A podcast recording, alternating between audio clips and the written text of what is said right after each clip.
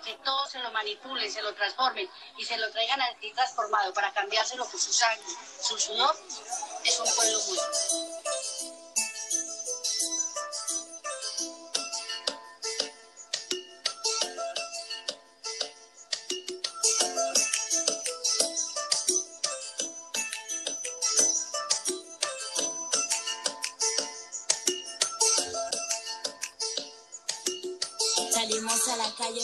Algo mejor. Dame mañanas grises, las cambiamos de color. Con pinceladas de locura y ganas de gritar, defendamos nuestra causa. Salimos a la calle en busca de algo mejor. Dame tus miedos, los cambiamos por la ilusión de amanecer cada mañana con ganas de gritar, defendamos nuestra causa. Bienvenidos al programa de las brujas de hoy. Este es el noveno episodio del podcast. Pues hoy vamos a estar hablando eh, con nuestra invitada Lucía de Mujeres en Movimiento. Entonces le dejamos el espacio para que ella se pueda presentar.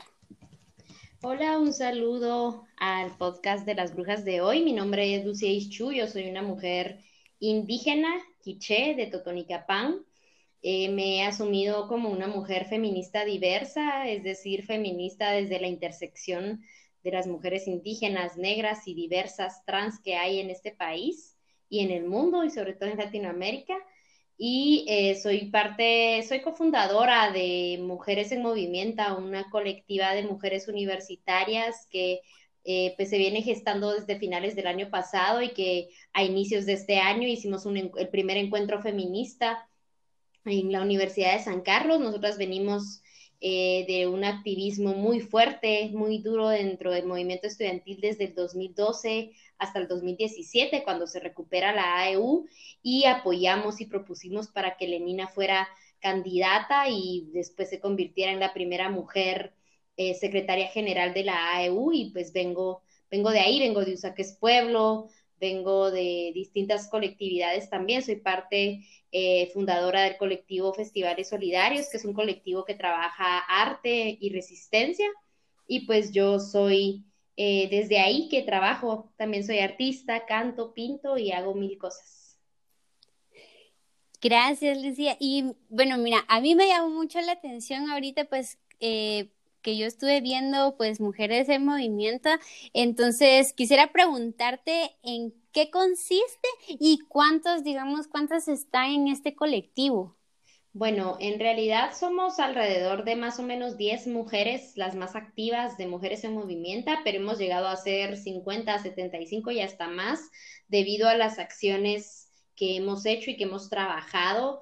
Eh, conmemorativas al 8 de marzo, también tuvimos, fuimos partes de festivales solidarios y mujeres en movimiento en el festival que se realizó el 8 de marzo en la Plaza Central.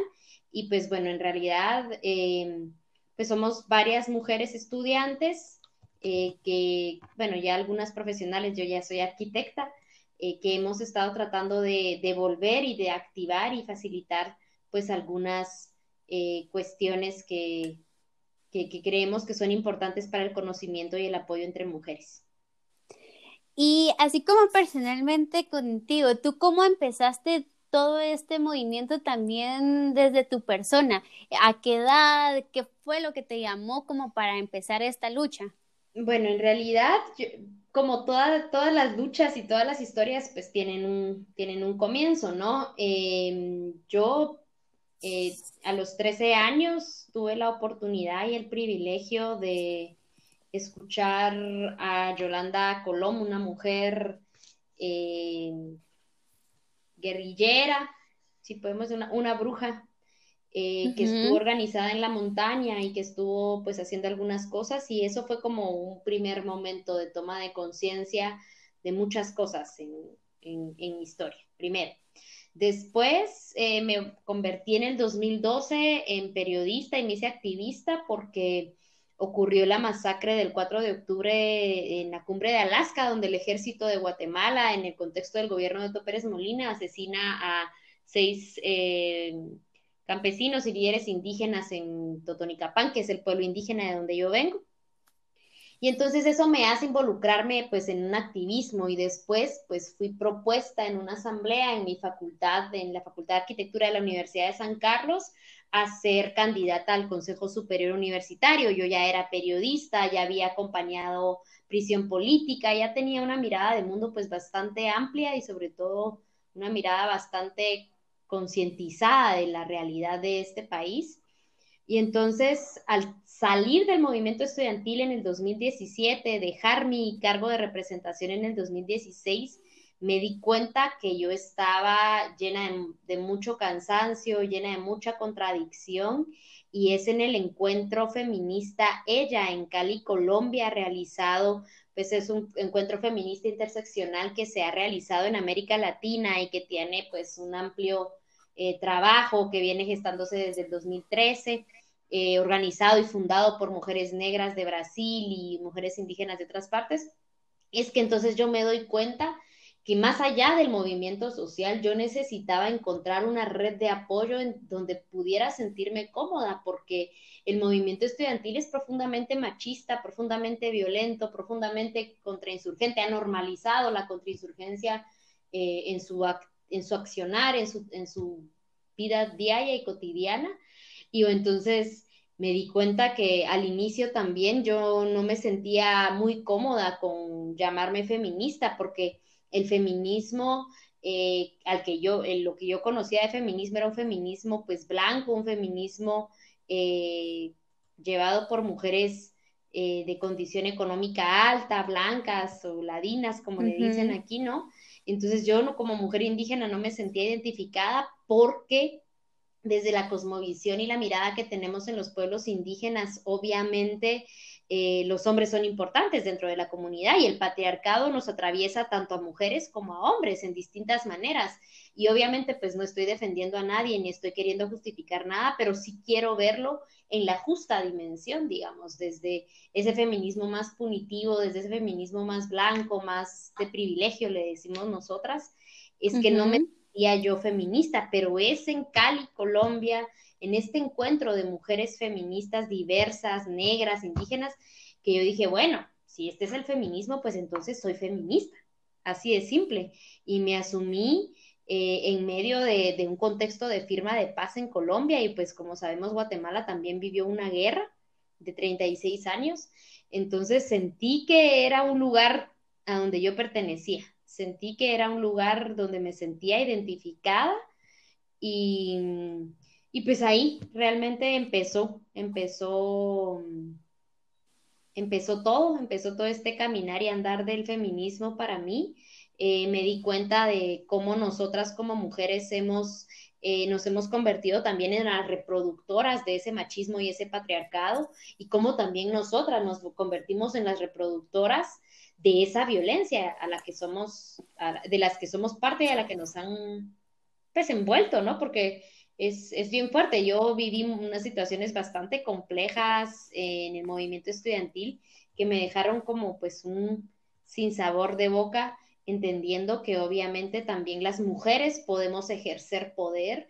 y las mujeres también podemos eh, violentar a otras, ¿no? Entonces, me parece bien importante la autocrítica. Creo que el feminismo ha sido para mí muy interesante porque me ha permitido replantear muchas de las cosas que yo veía y veo en la vida y me siento también muy contenta de poder eh, compartir esto con otras mujeres, poder eh, compartir esto con amigas y compañeras con quienes hemos ido creciendo y con quienes nos hemos ido conectando en el pasar de los años en este andar.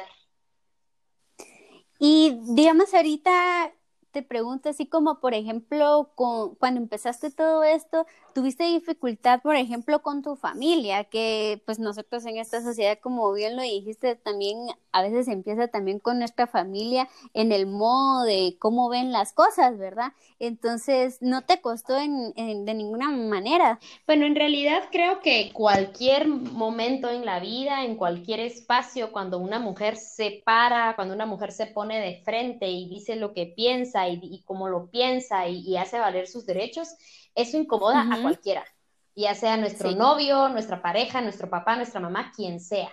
Cualquier momento en el que una mujer descubre la voz descubre su poder, pero ese poder visto desde la energía, desde, desde lo bello, digamos, no desde el poder y la dominación, eh, obviamente mueve fibras sensibles, obviamente genera incomodidad para muchas y para muchos. Entonces, eh, sí, obviamente yo eh, soy una mujer que tengo, debo reconocer el privilegio de que pues fui educada en una, en una casa donde mi mamá trató de ser lo más avanzada posible, lo más progresista y abierta en ciertos temas como la igualdad de derechos y todo. Entonces yo sí fui una niña muy empoderada en el sentido de, derechos y responsabilidades.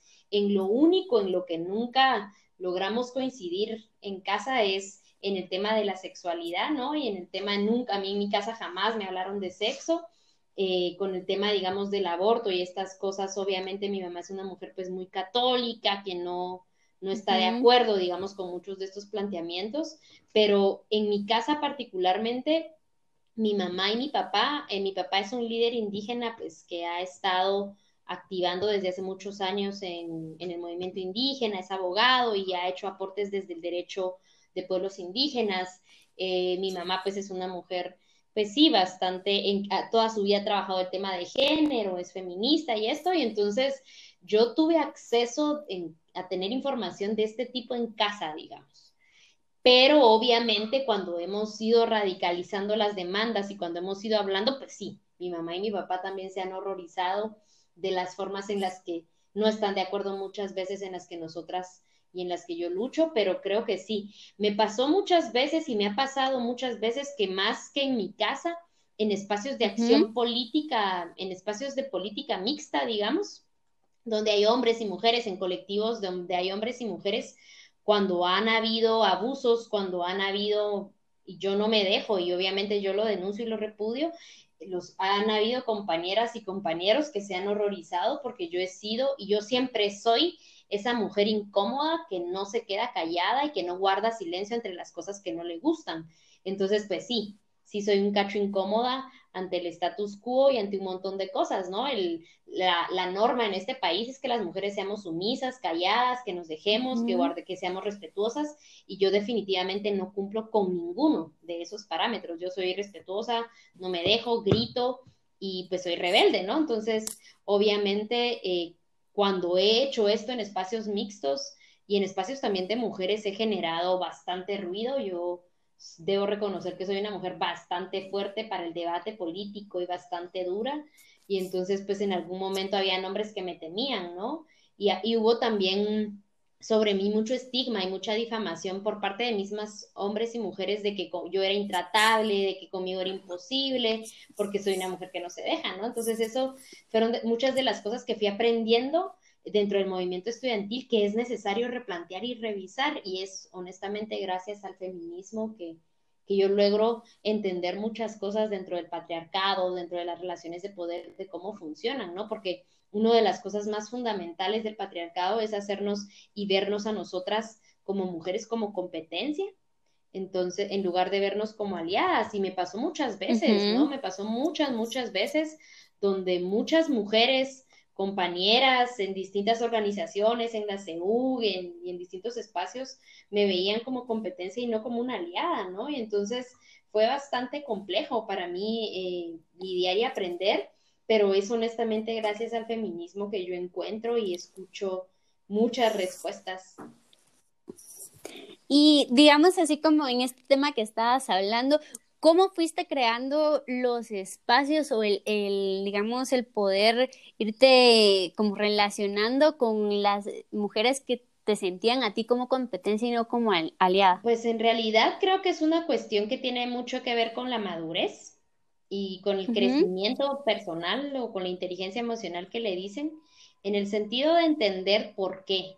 Cuando yo comencé a entender que es el patriarcado, que son los sistemas de opresión, que es la sociedad que funciona para que las mujeres nos veamos así, dejé de verlo como con sufrimiento, sino comencé a entender a, mis a las compañeras que me veían de, ese, de esa manera y comencé a buscar las formas de acercarnos y de integrarnos porque tenemos que dar el paso, ¿no? Porque entonces es súper cómodo, ah, bueno, como el patriarcado quiere que nos veamos como enemigas, pues bueno, chao, adiós y nunca más, no.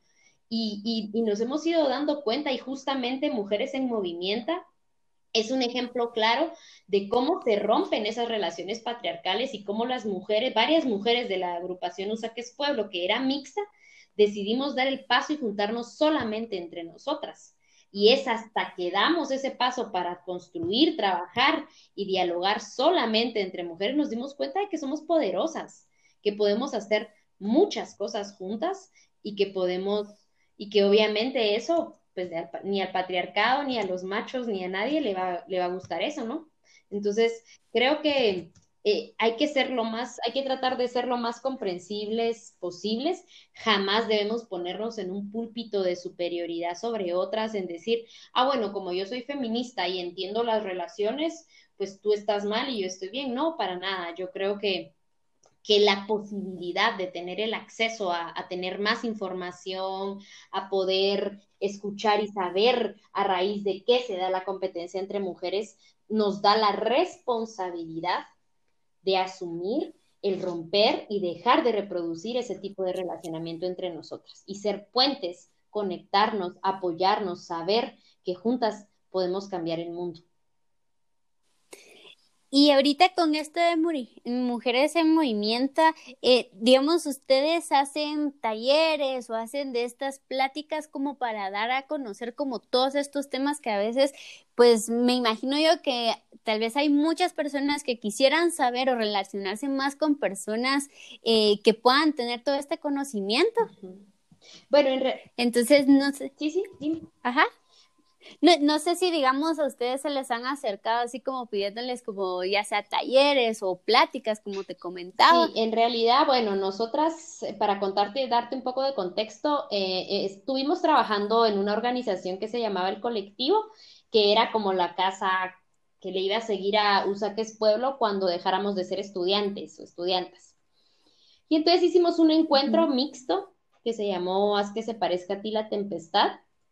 Y entonces este encuentro era de hombres y mujeres y pues era para construir y dialogar.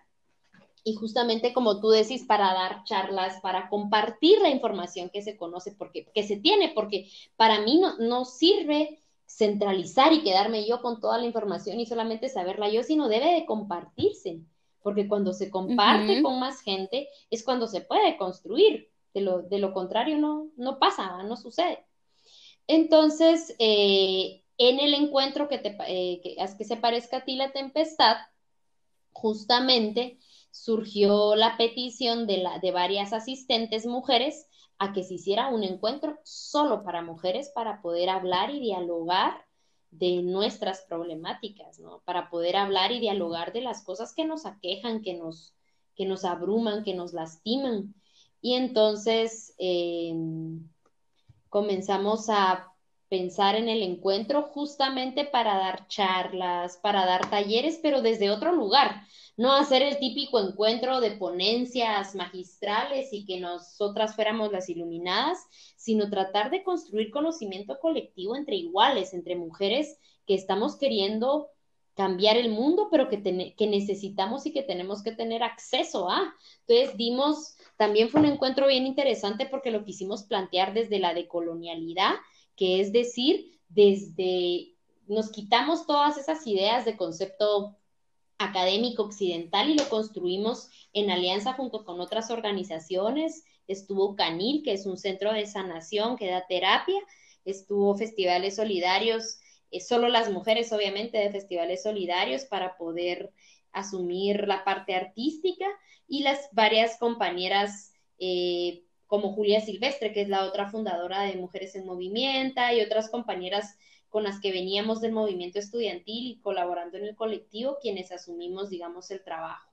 Entonces, hicimos talleres, hicimos charlas y dimos y tuvimos varios festivales, tuvimos festivales artísticos todas las noches durante el encuentro y a raíz de esto tenemos varios planes. Vamos a hacer algunas charlas en línea Vamos a hacer eh, más encuentros, encuentros regionales, uno en Quetzaltenango, uno en Cobán probablemente. y queremos hacer un encuentro nacional que nos permita articular y encontrarnos en mayor diversidad eh, a mujeres. Entonces, justamente, digamos, son algunas de las cosas que, que hemos estado queriendo construir y que vamos a seguir construyendo. Obviamente, el tema de la crisis y de la cuarentena nos tienen como en un stand-by, digamos, en un, stop de, las actividades. Y en este momento sí nos encontramos eh, construyendo em, una colecta para mujeres eh, que tengan familias y que tengan hijos y no puedan eh, alimentarlos, ¿no? Porque sabemos que en este país mucha gente vive al día y entonces estamos organizando la colecta entre nosotras nos cuidamos, es una colecta de mujeres, estamos pidiendo agua pura, encaparina, y atoles, leche en polvo o fórmulas, arroz, frijol, sal y aceite y pues artículos de primera necesidad y también insumos de limpieza personal como jabón, gel antibacterial, mascarillas, guantes, toallas sanitarias y pañales para quienes quieran colaborar, pueden llevarlos a la FEGER, que es la Federación de Escuelas Radiofónicas, que está en la segunda calle, 4-41 de la zona 1 en la ciudad de Guatemala. Pueden hacer sus entregas desde las 8 de la mañana a las 2 de la tarde. Y pues estamos realmente tratando de activar, de activar la solidaridad entre nosotras para apoyar a las mujeres que no pueden parar y que necesitan alimentar a sus familias. Y esto, digamos, ustedes eh, tienen, digamos, ya personas que van a entregarlos o citan a, algunas familias a que lleguen por ellos. Ya tenemos un listado de algunas mujeres que tenemos mapeadas, es decir, hay algunas personas cercanas que conocemos que no tienen en estos momentos, varias mujeres que no tienen ahorita cómo alimentar a sus hijos entonces, eh, vamos a tratar de armar algunos kits, algunas bolsas con, insumos para estos días y vamos a estar contactando a las mujeres para que lleguen a traer los insumos a, la FEJER para que evitar la aglomeración y siempre respetando todas las medidas sanitarias que, el gobierno ha establecido. Buenísimo. Y mira, ahora con lo de los encuentros que estabas mencionando, estos encuentros, digamos, ¿sí hacen una invitación hacia todo público o es dependiendo a, digamos, a edades, qué sé yo? No, ahorita por ese momento está abierto para toda la gente que quiera donar. Incluso eh, tenemos un afichito que estamos circulando en las redes sociales de Mujeres en Movimiento, en Instagram, Twitter y en Facebook, que pueden igual visitarnos y, y echarse una vueltecita para, para ver qué, qué, cosas estamos compartiendo. Y la idea es que, pues, es apoyar a las mujeres con familia, con hijos que no puedan alimentar a sus hijos y también eh, es para todo público, es para niños, mujeres, toda la gente que quiera llegar a apoyar o dar, hacer sus donaciones, pues estamos abiertas. Y ahora hablando un poco de, pues, digamos, estos talleres eh, que estaban haciendo, pues, sobre también el, el encuentro, ¿verdad? Em, normalmente, o de los talleres o de la presencia que han estado en algún proyecto, ¿cuál ha sido el que más gente le ha llamado como la atención o, que eh, o de que lo hayan tenido que repetir o, o, no sé, ¿verdad? Algo que realmente les haya impactado mucho a las personas que llegaron. En realidad, el encuentro estaba programado para hacer 50 personas, el primer encuentro, y llegaron, y éramos casi 100, 150 las que estuvimos al final. Entonces, el, el evento en general en sí fue un éxito total y hubo dentro del encuentro petición para llevarlo a los territorios, porque sabemos que la ciudad de Guatemala pues no es solamente el país, sino que es un país mucho más grande que tiene obviamente eh, eh, personas en distintos lugares sobre todo mujeres que están muy interesadas. Entonces hubo una petición explícita para llevarlo a Cobán, una, una invitación explícita para llevarlo a Quetzaltenango y los talleres, en realidad tratamos de dividir las actividades y el trabajo eh, para distintas edades de las chavas, pero también como con distintas temáticas que fueran artísticas, políticas y este tipo de cosas y, la, y las chicas asistieron. Los talleres de arte fueron bastante exitosos.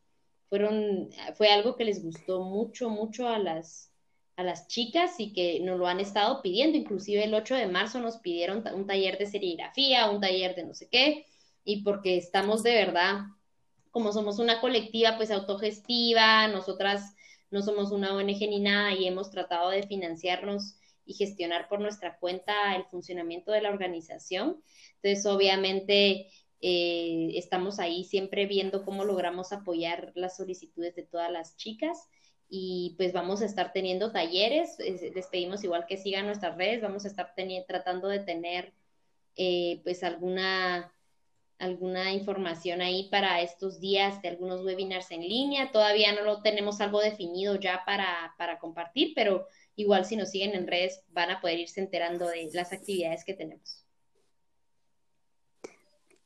En, digamos, en estos que te estuvieron pidiendo en lugares en específico, ¿Cuántos han llevado a cabo en realidad, talleres van a en a realizarse a inicios de este año. Eh, habíamos pensado realizar Quetzaltenango, Cobán, pero tenemos todo parado a raíz de la crisis del, COVID-19. Y creo que vale pues, también la pena parar un poco, replantearnos algunas cosas y darnos algunos tiempos para poder llevar a cabo más adelante de la mejor manera las actividades que, que queremos, ¿no? Porque creo que es bastante compleja la situación que se está viviendo.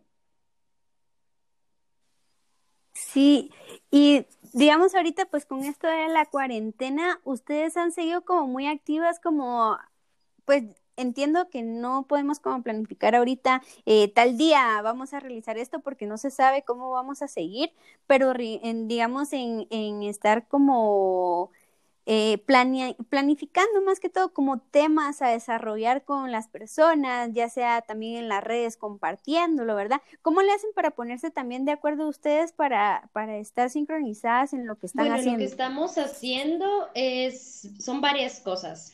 La primera es que mm, estamos tratando de organizar y mapear justamente a mujeres que están con problemas de pobreza y no pueden alimentar a sus hijos y yo creo que eso es bien importante generar organización y generar solidaridad entre nosotras. Em, esa es una cosa. Y lo otro, pues hemos tratado de seguir mapeando información. Se ha hecho, se ha compartido mucha información de organizaciones de mujeres. Yo creo que de las redes más efectivas que hay son las redes de mujeres, eh, al menos en este país.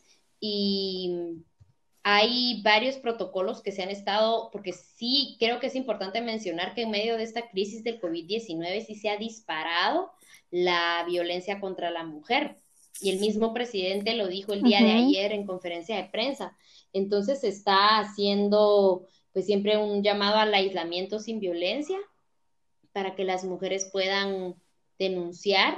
Se tiene orientación psicológica por parte de Red Novi, GGM y otras organizaciones atención psicológica, atención médica para, para varias mujeres que lo han estado pidiendo. Hay varios números y varios protocolos de denuncia. Está el botón de pánico del MP, está el centro de llamadas que es el 1572 para hacer denuncias, porque creo que es importante. Y también tuvimos el caso de una compañera trans que, que resultó con, que, estuvo en observación por el tema del COVID-19 y entonces han pasado cosas. Entre las mujeres, pues siempre pasan cosas que es importante tenernos e, en, alerta y organizadas, entonces no nos podemos dar tampoco como que el lujo de, de, bajar la, guardia, sino tenemos que estar organizadas y en este momento pues no es una excusa para, para bajarla, sino creo que es importante organizarnos y por eso también a nivel individual y no desde la movimiento yo he tenido ya varios eh, webinars y varias charlas a nivel internacional para hablar un poco de la mirada de lo que está sucediendo en Guatemala en estos momentos y también cómo lo vemos las mujeres.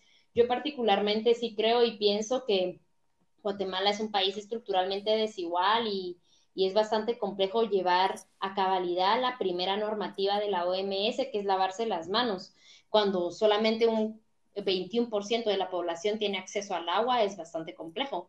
Entonces, cuando más del 60% de la población vive en pobreza extrema, es bastante complejo. Entonces, por ejemplo, el presidente ayer dio eh, en sus declaraciones, ordenó que personas mayores de 60 años o 65 años no pueden salir y hay gente que si, que si no trabaja no come de esa edad. Entonces, es bastante complejo. Por eso creo que es importante que podamos eh, seguir generando información, seguir generando eh, solidaridad entre nosotras y entre nosotros también en medio de esta crisis y apoyarnos, apoyarnos y, y tratar de organizarnos en donde nos encontremos. Digamos, ahorita ustedes también han pensado, pues, en lo que dure esta cuarentena, en hacer como lives, así como en Instagram, se me ocurre a mí, pues, de dar como estos temas o conocimientos de ustedes, o ya lo han hecho. Eh, perdón, la pregunta. Digamos que en Instagram, eh, ¿ustedes han dado algún live o algo donde ustedes puedan dar como estos talleres en línea? en este momento de cuarentena. Es algo de lo que estamos preparando, como ya estábamos como a la espera de saber eh, cuánto iba a durar la cuarentena y como ya dijeron que hasta el 30 de abril, hasta nuevo aviso, hasta el 30 de abril, entonces vamos a estar preparando algunas cuestiones, queremos dar algunos talleres eh, de arte y de, y de trabajo corporal para que las chicas lo puedan hacer en casa y bueno, también es para hombres y para que puedan para que podamos conversar. Estamos como preparando algunas de las cosas de estas cosas, entonces eh, ya les estaremos avisando. Y por supuesto que siempre invitadas las brujas de hoy ya a, estar y participar. Ay, Y mira, digamos, a mí me llama mucho la atención cuando, pues, mencionaste, ¿verdad?, de cómo se sostenía, pues, este, eh, el movimiento, ¿verdad? Porque, digamos, tú me dijiste de que pues trataban de ustedes dar, digamos, como la sostenibilidad de todo esto, pero ¿hay alguna donación de, de algunas, digamos, alguna entidad, qué sé yo, ¿verdad? algún otro grupo, asociaciones, no sé, como para sostener como todos estos talleres? ¿O realmente ustedes se ponen un límite de tiempo de, bueno, necesitamos esto y necesitamos recaudar tanto? Bueno, en realidad, ¿Cómo le hacen lo que para hemos hecho y lo que hemos tratado son varias cosas. Eh, por ejemplo, todo el trabajo durante el encuentro, logramos conseguir financiamiento para poder pagar facilitación, para poder pagar cuestiones logísticas, hospedaje, comida, conseguimos que la Universidad de San Carlos nos donara el transporte y así, y el, y el, y el encuentro se financió de esa manera.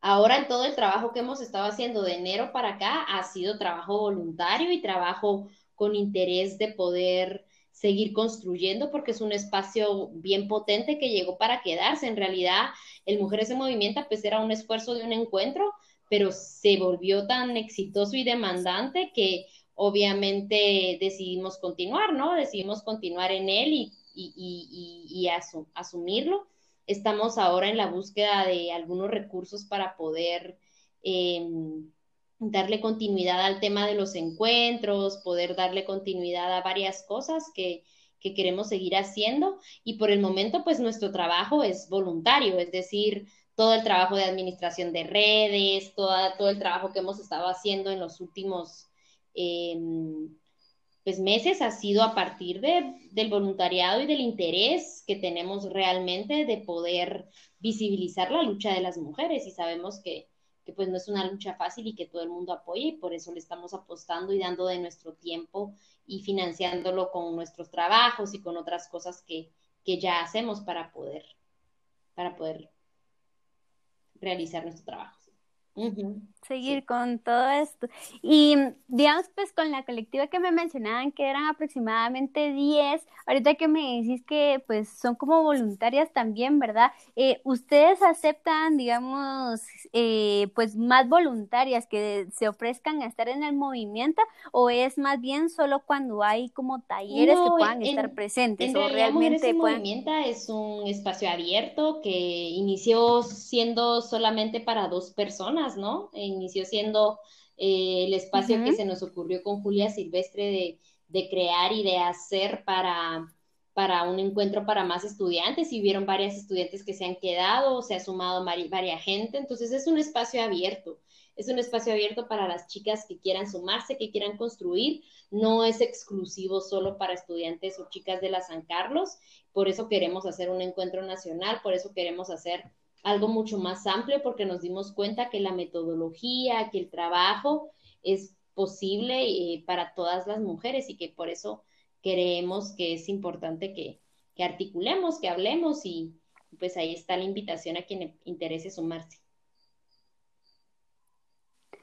Y cuando ustedes dan pues estos talleres de algo como muy en específico, por ejemplo el arte que me estabas diciendo, ¿verdad?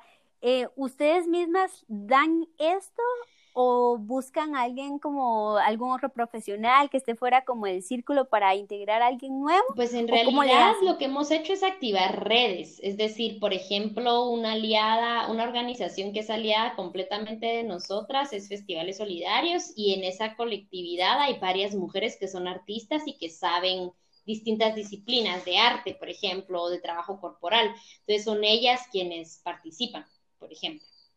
Eh, digamos, en el caso de Canil, que es un centro de sanación y de terapia y de y que hacen trabajo, pues obviamente de acompañamiento personal, ellas que son expertas son quienes dan la charla, por ejemplo.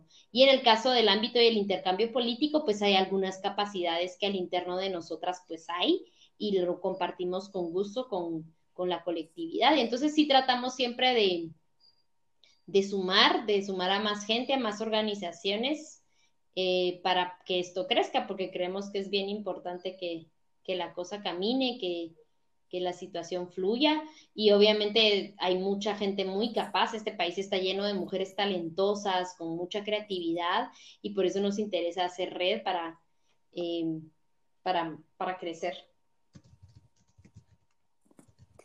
Y con estos tiempos que tú has estado pues con, este movimiento, ¿has logrado llegar a algún proyecto que tú digas eh, pues es demasiado grande, que ya lo habías visto pues como muy lejos de poder llegar, sino que ya lo tenés como un sueño? En realidad, varias cosas. Por ejemplo, se me, se me ha ido olvidando contarte que yo formo parte de, la colectividad de ella, que es el encuentro de mujeres interseccional a nivel latinoamericano.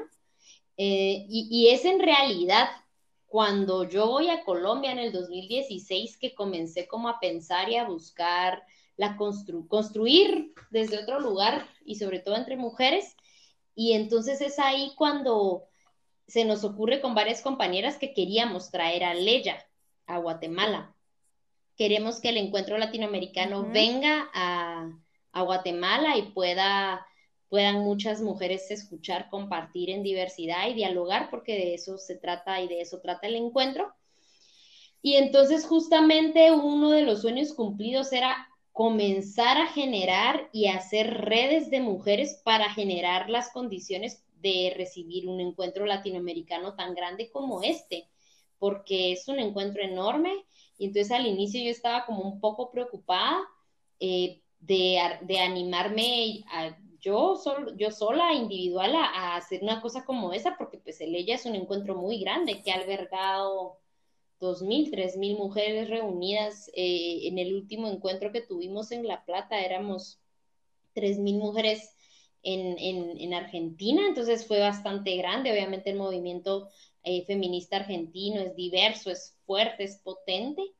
Y entonces eh, fue bastante interesante ver que a partir de la organización y a partir de, del trabajo, obviamente podemos eh, organizarnos y si va a ser posible que traigamos a ella. Entonces el primer paso para ese gran sueño del encuentro feminista a ella, pues ya se cumplió, que es un encuentro entre universitarias, después vamos por más regionales, el nacional, y después ya veremos si nos animamos a traer el latinoamericano o nos vamos a un centroamericano para después hacer eso.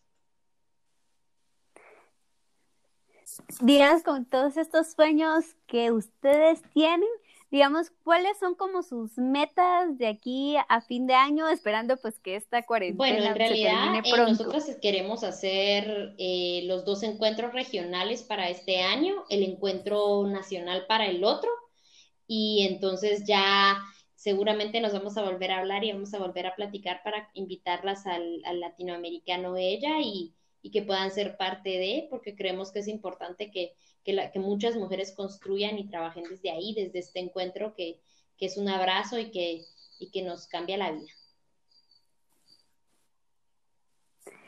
Y nos podrías describir un poquito de pues las 10 mujeres que están ahorita trabajando pues en esta colectiva, digamos, quiénes son, qué digamos profesiones tienen, cómo se han acoplado ustedes para poder ya bueno, crear hay varias mujeres, eh, hay varias mujeres que han coincidido en el espacio, está obviamente nuestra cofundadora también, que es Julia Silvestre, que es pues, una chava súper, súper potente, que es feminista, que es socióloga, que, que ha trabajado y ha hecho mucha experiencia en el mundo de los derechos humanos, la cooperación y esto. Está también eh, una compañera que es artista, que se llama Quetzalí eh, Pérez, que es indígena Pocomami, que pues está llena de talentos y que ha asumido bastante de cerca el trabajo de arte desde el espacio. Está la compañera Lía Rabanales, que también pues es una chica bien importante dentro del espacio que ha generado organización, que ha generado apoyo. Hay en realidad muchas, muchas chicas. Está también Yolanda Aguilar, que es una feminista muy reconocida que ha colaborado de cerca con nosotros y que es una aliada fundamental del proceso y del espacio. Está Celeste Mayorga, que es fotógrafa. Eh, hay varias chicas, eh, en realidad, eh, sí somos más de 10, creo. déjame igual seguir buscando porque tenemos ahí, somos varias, no me sé el nombre de todas, pero están las chicas Marlene, Wendy, em, Evelyn, que son chicas de que han trabajado como más en logística, que vienen haciendo experiencia desde el colectivo y que pues se han ido acercando y aproximando al trabajo entre mujeres. También está Meli, que, que ellas se asumieron como más el trabajo logístico eh, y que están ahí como acercándose. Están también varias chicas de este espacio que, han hecho sus propias colectividades, porque de eso se trata, ¿verdad? No se trata de quedarnos solo en la movimiento, sino de crecer y trascender. Hay varias chicas que estuvieron en el movimiento, que son de la, de, la colectiva Jauría de Perras ahora, que pues están ahí queriendo organizarse y hacer varias cosas. Entonces, eh, me parece importante eh, pues mencionarlas, nombrarlas a todas las artistas también que han colaborado. Hay chica, está Débora Chacón, que creo que nos va a estar colaborando muy intensamente en, en comunicación y pues hay varias chicas que han estado haciendo un trabajo increíble e importante dentro del espacio. Gracias. Y mira, ahora como digamos, pues mucha gente a veces se interesa mucho y a veces es el miedo también el mejor no pregunto o, no voy a poder. ¿Cómo nos darías tú consejos a que podamos ir creciendo y conociendo como de estos yo temas? Creo que, que es investigar por nosotras mismas y formar un criterio propio. No crean nada de lo que les estoy diciendo hagan su propia experiencia, busquen su propia información y saquen ustedes sus propias conclusiones. Yo solamente estoy compartiendo información que me parece importante y que a mí en nivel personal me, me, ayudó a liberarme, me ayudó a descargarme y a vivir mucho más ligera, a poder llevar más tranquila el activismo que hago, a poder darme cuenta que es necesario parar y que el autocuidado es fundamental, pero esas son obviamente información y, y el feminismo no es ninguna receta que aplique para todas, simplemente es una experiencia de vida, es información. Puede ser que algo que para mí me haya funcionado, para otra compañera no funcione, pero que creo que es importante investigar. Yo creo que la mente curiosa, ahorita que tenemos tiempo, sería buscar libros, buscar espacios donde se está generando información, hacer varias cosas que nos permitan a nosotras, obviamente, formar un criterio personal y particular de, de la lucha de las mujeres, porque también ha sido lamentable que se quiera reducir el feminismo solamente a la, a la despenalización del aborto o a la legalización del aborto. El feminismo va mucho más allá de eso. El feminismo es una filosofía, una ciencia de vida y no es el equivalente al machismo, para nada, porque el, el machismo oprime, el machismo violenta, lo que el feminismo quiere es respeto, cariño eh, e igualdad entre todas y todos, incluyendo a los hombres. El feminismo no odia a los hombres y yo creo que eso sí es información bien importante de tener en cuenta, ¿no? Entonces, eh, pues básicamente eso, creo que, que con estas cosas podemos pues ir teniendo mayor claridad de, de lo que está pasando en estos momentos. Creo que obviamente el feminismo nos da la posibilidad de tener otro tipo de información, de ver el mundo de distinta manera. Obviamente a mí me dolió mucho justamente cuando me fui dando cuenta de, de que no, obviamente muchas de las cosas que yo había vivido y había visto toda mi vida no eran así. Y el, obviamente el feminismo, pues sí, es incómodo, es incómodo y al inicio duele porque nos muestra la realidad de muchas cosas, pero también es liberador. Y yo creo que eso es, es, es fundamental y es importante. Y ahora pues hablando un poquito de la mm, cuarentena, tú te has estado quedando en casa, tenés pues, la posibilidad de quedarte en casa. tratando de parar, he estado tratando de, de salir solamente, de tener, tengo el privilegio en realidad de poder eh, moverme solamente cuando lo necesito y entonces esto obviamente permite que, que podamos ir salir solamente por comida, pero no es el caso ni es la realidad de la mayoría de gente en este país. También sabemos que han habido empresas y trabajos que, que no han parado labores y que hay gente que ha tenido que salir a trabajar en medio de estas condiciones, en medio, entonces creo que es responsable tratar de el tratar de disminuir el flujo de movilidad por el momento para evitar más contagios. Creo que eso es lo responsable. Y pues, ya que te estás quedando en casa, ¿qué has estado haciendo como para, pues, ya sea no agarrar pues esa ansiedad de, de, decir estoy encerrada, ¿verdad? No puedo salir a ningún lado, o qué es lo de tu día a día de poder estar ahorita, pues, ahí sí que conociéndose uno mismo también. Yo creo que es pues, bien importante eh, abordarlo desde, desde distintos ámbitos, porque el primero es justo lo que tú, tú planteas el conocernos, el darnos tiempo de estar con nosotros. No hay nada más triste que no sepamos lidiar con nuestros silencios y con nuestra propia existencia, ¿verdad? Y yo creo que hay algo, hay muchas cosas que trabajar si esto se da en algún momento y, y, que pues es una cuestión pues muy personal, pero, pero es una sugerencia, ¿no? De, de revisar. Segundo, que yo he pues soy una mujer muy activa y, tengo bastante, he tenido bastante trabajo también desde casa, he tenido reuniones en línea, he tenido, me han invitado a participar ya en varios webinars y en varias actividades como para compartir información. Entonces, estamos produciendo todo el tiempo. he estado escribiendo un texto, he tenido la oportunidad también de ordenar, de limpiar la casa, de sacar ropa, de de redecorar lo que quería redecorar, de, pintar lo que quería pintar, de darme tiempo también para mí. Eh, también creo que he tenido el chance de poder dormir bien, comer bien, darme realmente un, respiro de esa cotidianidad tan, tan demandante, tan jodida. Entonces, em, pues obviamente yo creo que es un espacio también para, para hacer muchas de las cosas que, siempre decimos que no tenemos tiempo. He, estado leyendo un libro, he armado rompecabezas, he hecho bastante, bastantes cosas. Entonces me parece realmente interesante y me parece bastante importante eh, que nos podamos dar el tiempo, ¿no? Que nos podamos dar el tiempo. Es un tiempo para replantearse, es un tiempo para parar, es un tiempo para aprovechar quienes tenemos el privilegio de poder estar en nuestras casas y trabajar desde ellas para hacer varias de las cosas y de esos pendientes que también como nos, que como joden, ¿no? Porque hay muchos pendientes siempre. Una amiga me decía, bueno, yo me, me, he sentido como abrumada porque el día no me alcanza en medio de la cuarentena con tanto que tengo que hacer. Y digo, buenísimo, porque de eso se trata.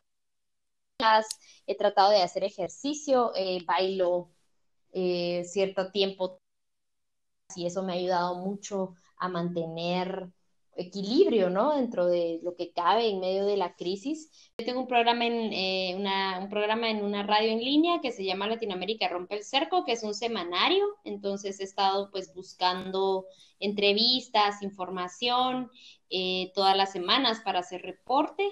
Entonces pues ha habido bastante actividad. También he tenido tiempo de poder subir a observar el cielo, que creo que es un hermoso regalo el poder, poder hacerlo. Justamente el día de ayer pasó la estación internacional eh, sobre la Tierra y la pude ver, es la primera vez que la veo y hemos estado observando la luna rosada que se dio hace unas semanas, entonces he, tenido la oportunidad de, ver el cielo eh, con mucho más eh, detenimiento en estos días y creo que también en las pequeñas cosas hay, hay hermosos regalos. Gracias. Al final, digamos, pues es bastante importante, pues el detenernos en nuestra rutina. Digamos, ahorita lo estamos casi haciendo como forzosamente, el detenernos, el darnos tiempo también y el hacer cosas como tú decías, pues que nos gustan y no teníamos el tiempo o algo nuevo, ¿verdad?